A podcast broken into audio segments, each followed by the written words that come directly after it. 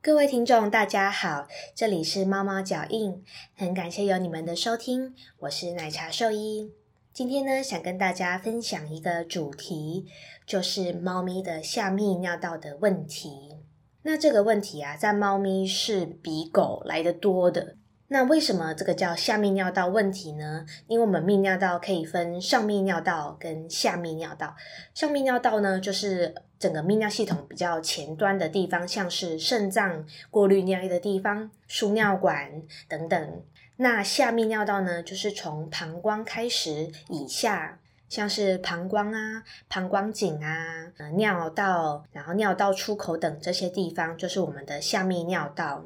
那下面尿道如果出问题的话，那猫咪可能就会开始不舒服。我相信比较细心的主人一定都可以看得出来。那猫咪它们可能就会一直跑厕所，然后尿尿，呃，尿尿会不舒服的感觉，会血尿，可能会频尿，或是尿尿的时候会疼痛感呢，它们就会哀嚎。就是你可以发现，很正常的排尿行为，突然对他们来讲好像变得很不舒服。那不知道有没有听众有过下泌尿道问题的困扰呢？因为像奶茶兽医我自己啊，以前有尿道感染的情况发生过，那真的是一场噩梦啊！尿尿的时候会非常的刺痛，然后会血尿，然后那一天就是一直都有尿意，然后怎么尿都觉得尿不干净，然后连站着都觉得诶尿道是很疼痛的。嗯，还好那是比较急性的状，比较急性的状况，所以我赶快去看了医生，然后吃了药，大概一天内就可以缓解。可是我还是要一直吃药，然后跟医生复诊，等到之后状况比较稳定。那我们家除了我以外，我们可爱的奶茶猫咪啊，也发生过下泌尿道的疾病，因此我对于这个疾病可说是印象深刻啊。我们一家都是下泌尿道疾病的受害者。那当初我怎么会发现呢？那是因为奶茶猫它本来就是一只很紧张的猫咪，就是它有一点风吹草动，它就会躲到床底下。然后它面临到压力的时候，它可能就会自己那边很无助，它不知道怎么排解那些压力。所以当它与我的一只贵宾狗初次见面的时候啊，嗯，我想它应该心里非常的紧张。可是我那时候还没有发现。然后那只贵宾狗它很贪吃，于是它就在。我放饭的时候，它把奶茶猫的饲料给吃光了。那时候我没有发现。那奶绿猫的话，因为奶绿猫它不怕那只狗，所以它就吃它的。那狗也不敢跟它抢。可是奶茶猫，它一看到那只狗，它就跑走了。然后，所以它的饲料就被狗给吃光了。然后我转头才发现，哎，怎么是狗在吃呃奶茶那一碗的饲料？当然，我之后就把狗跟猫它们分开了，因为我发现这样不行。可是奶茶猫啊，它就在几天后发生了下面尿道的问题，它就开始去跑厕所，开始出现血尿，就是我可以在猫砂盆里面看到鲜血，然后它的尿都变成很小一滩一滩，没有那个完整一块的。最重要的是，它会它铲猫砂铲的变得很暴力，它会把所有的猫砂都铲出来，铲的很大力，然后尿尿的时候会叫的很大声。那它以前都不会这样，然后就会叫的很大声，所以甚至我们睡觉的时候，它也会很大力的铲猫砂，然后地上全部都是猫砂呢。所以我就知道说啊，它真的很不舒服，然后嗯，它中了 这样。所以我就赶快，呃，身为兽医，我就带我的猫去看兽医喽。所以今天我就会用奶茶猫它在治疗这个疾病的过程来贯穿今天的主题。那今天当你发现你的你家的猫也有类似的状况，那就带去看兽医。那兽医会怎么做呢？那先跟大家介绍一下，猫咪它们下泌尿道发生问题呀，常见的几个原因有，像是结石、嗯细菌感染啦，然后比较少见的是肿瘤，另外还有自发性膀胱炎的问题。那什么叫自发性膀胱炎？那自发性的意思就是，呃，它自己发生了，然后原因不明的一个膀胱炎的情况。兽医为了要找出原因，会对猫咪做一些检查，像是可能会做基本的血检，那尿液检查是一定要的。我们会从膀胱抽一些尿出来做尿液检查，可以看呃尿液的比重，看尿液的结晶，看是否有细菌，并且做尿液的培养。那从尿液检查的过程中，我们就可以找出是否是感染性的问题。另外呢，我们还会做影像学的检查，像是我们会照 X ray，会照超音波，看它的膀胱的里面是不是有结石的存在。那当然，结石的种类很多，大小也不同。那如果能看到结石是最好啦，但有时候没有看到，不代表真的没有结石，有可能是呃结石非常的小，很细碎，或是那个结石的种类刚好在影像学下比较难找到。另外，有时候就算找到结石，也不一定真的就是它下泌尿道问题发生的原因。就有时候有些结石，它其实只是在那边，不会造成任何的临床症状。所以，这个在我们兽医的区别上是要比较小心的。那另外，像我们如果帮猫咪做影像学的时候，我们也可以观察它的膀胱壁是不是有一些不正常的凸起或肿块。那如果有的话，那可能就进一步需要检查是不是有肿瘤的可能性。那其实除了检查之外啊，我们都会问饲主很多的问题，问这只猫它发生这个问题前后是不是有一些原因。因为像刚刚提到的自发性膀胱炎啊，它其实是一个压力引致的疾病，有点类似，因为它处于一个压力下，它的体内会比较多的发炎物质，发炎物质可能会导致泌尿道的防御机制被破坏，或者是导致膀胱上皮的受损，所以就产生了这个膀胱发炎的状况。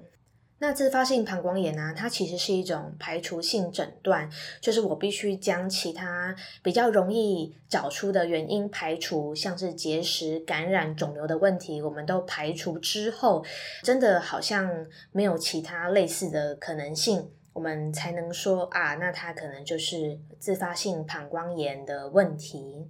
那在这边稍微打岔一下，那你们家猫咪它如果蹲厕所一直频繁跑厕所的话，除了是呃尿尿不舒服以外，也有可能是尿不出来的问题，就是说它尿路可能有阻塞。尿路阻塞，那可能就是有东西塞住它的呃尿道啦，不管是一些发炎物质，或者是结晶细碎或结石本身。那一旦确定造成尿路的阻塞呀，那这就是一个比较紧急的 case，就是我们会需要马上帮猫咪导尿，我们必须马上将它的泌尿道通畅。装完尿管之后啊，这些猫咪通常会要住院。两三天，甚至到一个星期，确定它下面尿道是通的，确定猫咪可以自行排尿没有问题之后，我们才可以让猫咪出院回家。那这是额外跟大家讲一下，就是下面尿道问题也有可能是阻塞性的原因造成的。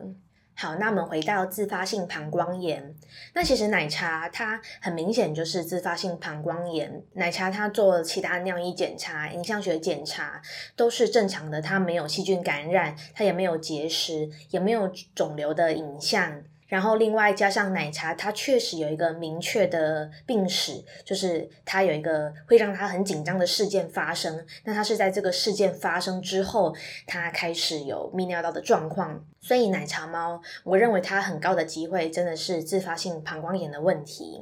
其他自发性膀胱炎的风险因子，像是呃公猫的比例会高一点，然后像是室内猫，那如果猫咪在家里不常动的话。不爱去喝水，不爱去上厕所，也是比较高风险的因子。另外，像是呃，猫咪本身比较肥胖，或是个性比较紧张、比较神经质的猫，它们对于压力的排解比较困难，它们面对压力会选择憋在心里不说出来。那这时候，它们就很容易有这种心理心理问题导致生理问题的情形发生。此外，像是假装你们家里有很多只猫，多猫家庭，或是你们家本身就有很多可能会让猫咪很紧张的环境改变，像是可能有生小孩，可能搬家，家里有新成员，或是家里的摆设改变，或是有些噪音等等，比较敏感的猫啊，他们发现这些改变，